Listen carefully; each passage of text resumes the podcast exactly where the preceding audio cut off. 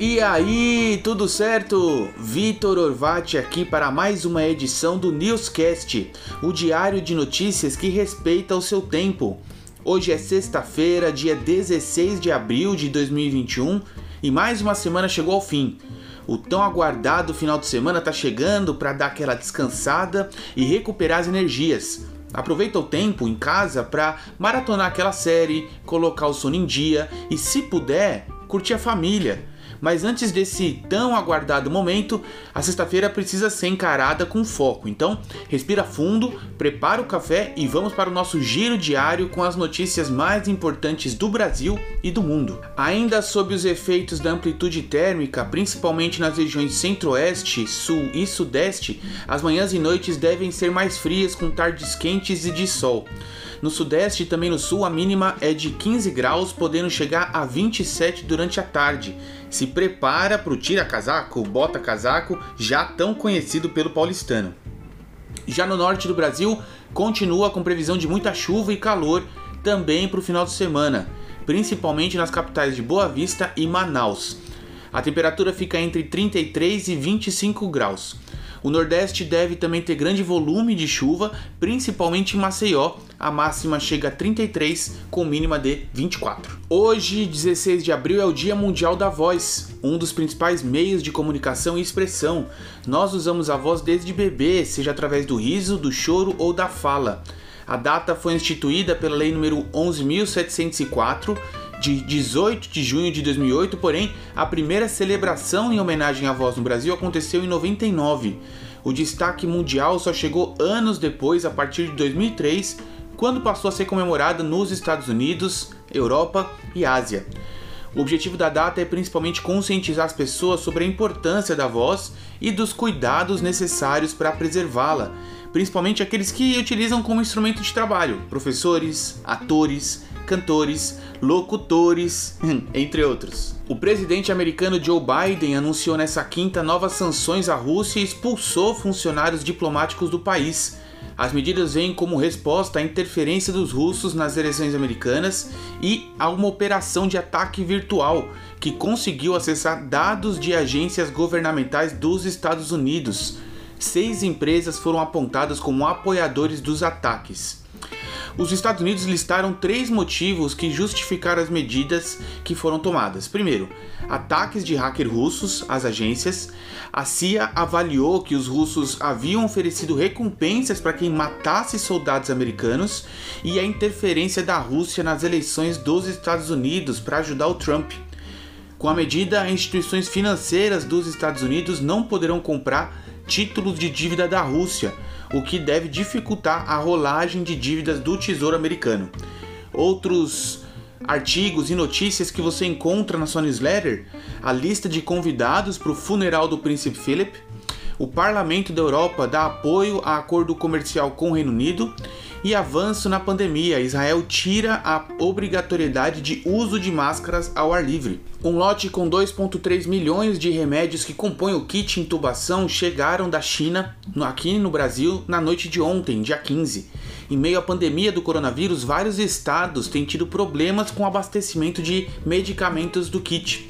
Os medicamentos foram doados ao Ministério da Saúde por um grupo de sete empresas: Vale, Engie, Itaú, Unibanco, Clabin, Petrobras, Raizen e TEG.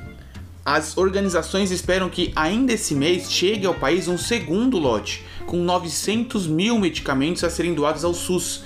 Entre eles temos sedativos, neurobloqueadores musculares e analgésicos opioides. Na quinta-feira, o Brasil totalizou 25 milhões e 460 mil pessoas que já receberam a primeira dose da vacina contra a Covid, o que dá 12% da população. Já referente à segunda dose, só 4%, um total de 8 milhões e meio, receberam a aplicação do imunizante.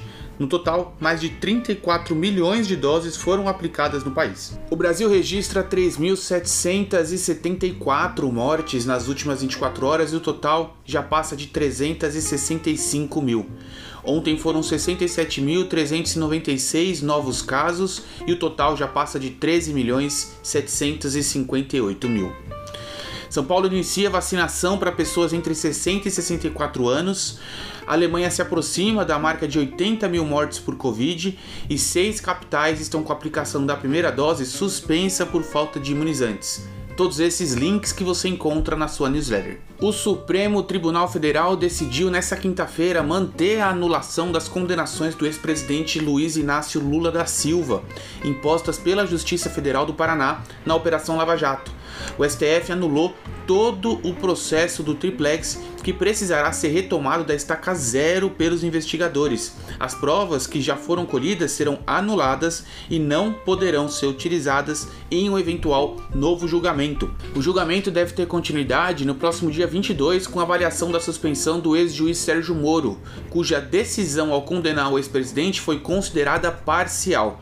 Com essa decisão, o Lula permanece elegível para disputar a eleição em 2022. O presidente da Câmara, Rodrigo Pacheco, fez nessa quinta leitura da lista com os nomes dos senadores indicados pelos partidos para compor a CPI da Covid, que vai investigar ações e omissões do governo federal na pandemia, bem como a administração de recursos da União enviados a estados e municípios. Caso não haja trocas, caberá ao senador Otto Alencar decidir quando será realizada a primeira sessão da CPI. Nessa reunião serão escolhidos o presidente e o relator da CPI. A duração inicial da CPI é de 90 dias, com previsão de 90 mil reais de custo, podendo ser renovada pelo mesmo período de tempo. Além disso, a CPI pode convidar ou convocar autoridades, quebrar sigilo fiscal e telefônico e também pedir indiciamentos ao Ministério Público. Outras notícias que você encontra na newsletter: ministro Edson Fachin pede para retornar a primeira turma do STF, auxílio emergencial, saque da primeira parcela será feito em 30 de abril e repercussão, decisão do STF no caso Lula reestabelece credibilidade da justiça. Foi divulgado ontem o projeto de lei de diretrizes orçamentárias para 2022. O Ministério da Economia projeta um salário mínimo de R$ 1.147 frente ao valor atual fixado em mil reais, dá um aumento de 4,2%. O valor proposto não repôs a inflação acumulada pelo INPC e para 2023 o valor projetado pela equipe econômica para o salário mínimo é de R$ 1.188 e de R$ 1.229 para 2024. O secretário especial da Fazenda, Valderi Rodrigues, informou durante a coletiva que o governo tem até 31 de dezembro para decidir sobre o valor proposto, que ainda pode ser alterado, principalmente em razão do comportamento da inflação nos próximos meses. Uma pesquisa realizada pelo Departamento Intersindical de Estatística e Estudos Socioeconômicos, em fevereiro desse ano, revelou que uma família composta por dois adultos e duas crianças deveria ter o salário mínimo de R$ 5.495 bem diferente e muito longe da realidade da maioria das famílias brasileiras. A Ering informou ao mercado na quarta-feira que recusou a proposta de fusão ofertada pela Arezo no último dia 7. Com a notícia, os ativos da companhia chegaram a subir 31,8% na máxima dessa quinta-feira, a R$ 22,55. Isso porque, apesar de ter sido recusada, a divulgação da intenção da fusão acabou abrindo espaço para especulações a respeito de novas fusões no mercado varejista. A Arezo também lucrou com a notícia. As ações da companhia subiram 10,52%, cotadas a R$ 82,57.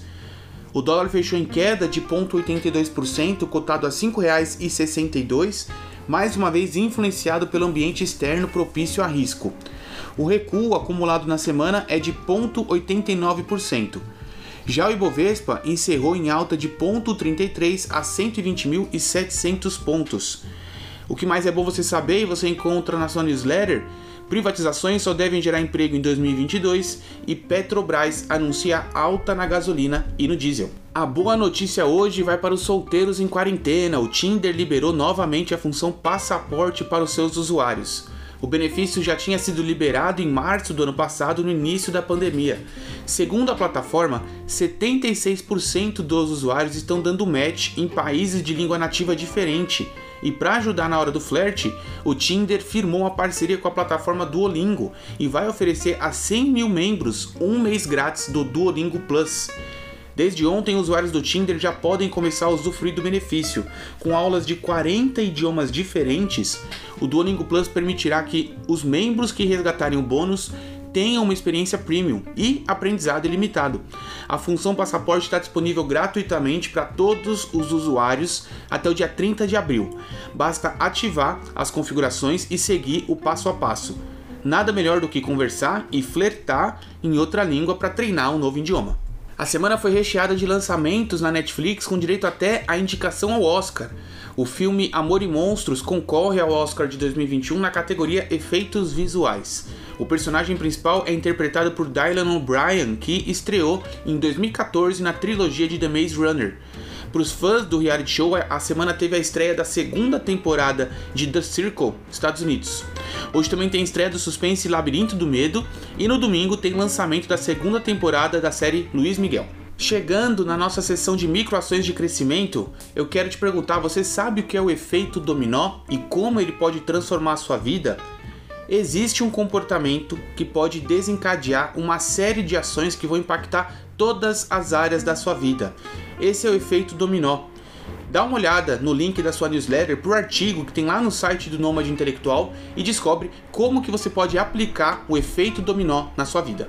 Para os astros, o final de semana vai ser de cuidados e harmonia com a família. O amor também estará em alta, ajudando nas relações afetivas. Os capricornianos estão com sorte no setor financeiro. Uma atividade extra pode aparecer e ajudar a ganhar uma graninha a mais. Sorte também no amor. Momento é positivo para abusar do charme e carisma para conquistar o coração de quem você gosta. Já para os aquarianos, os próximos dias vão ser de harmonia, principalmente com a família. Você pode se destacar também no trabalho, isso porque você vai estar sentindo mais confiança e motivação nos próximos dias. O final de semana também vai ser de alegria para os piscianos. É hora de ouvir o seu instinto e seguir a sua intuição. No amor, conversas online podem ajudar na hora da conquista ou para os comprometidos matar a saudade na distância. E por hoje é isso, chegamos ao fim de mais um episódio do Newscast preparado com muito carinho para que você comece o seu dia melhor com a gente do que sem a gente. Se você entende que esse conteúdo pode ajudar outras pessoas, divulgue o Newscast, convida os seus amigos a ouvir diariamente e se manter bem informado, porque todo mundo gosta de quem está sempre bem informado. Eu vejo você no episódio de segunda-feira. Até mais!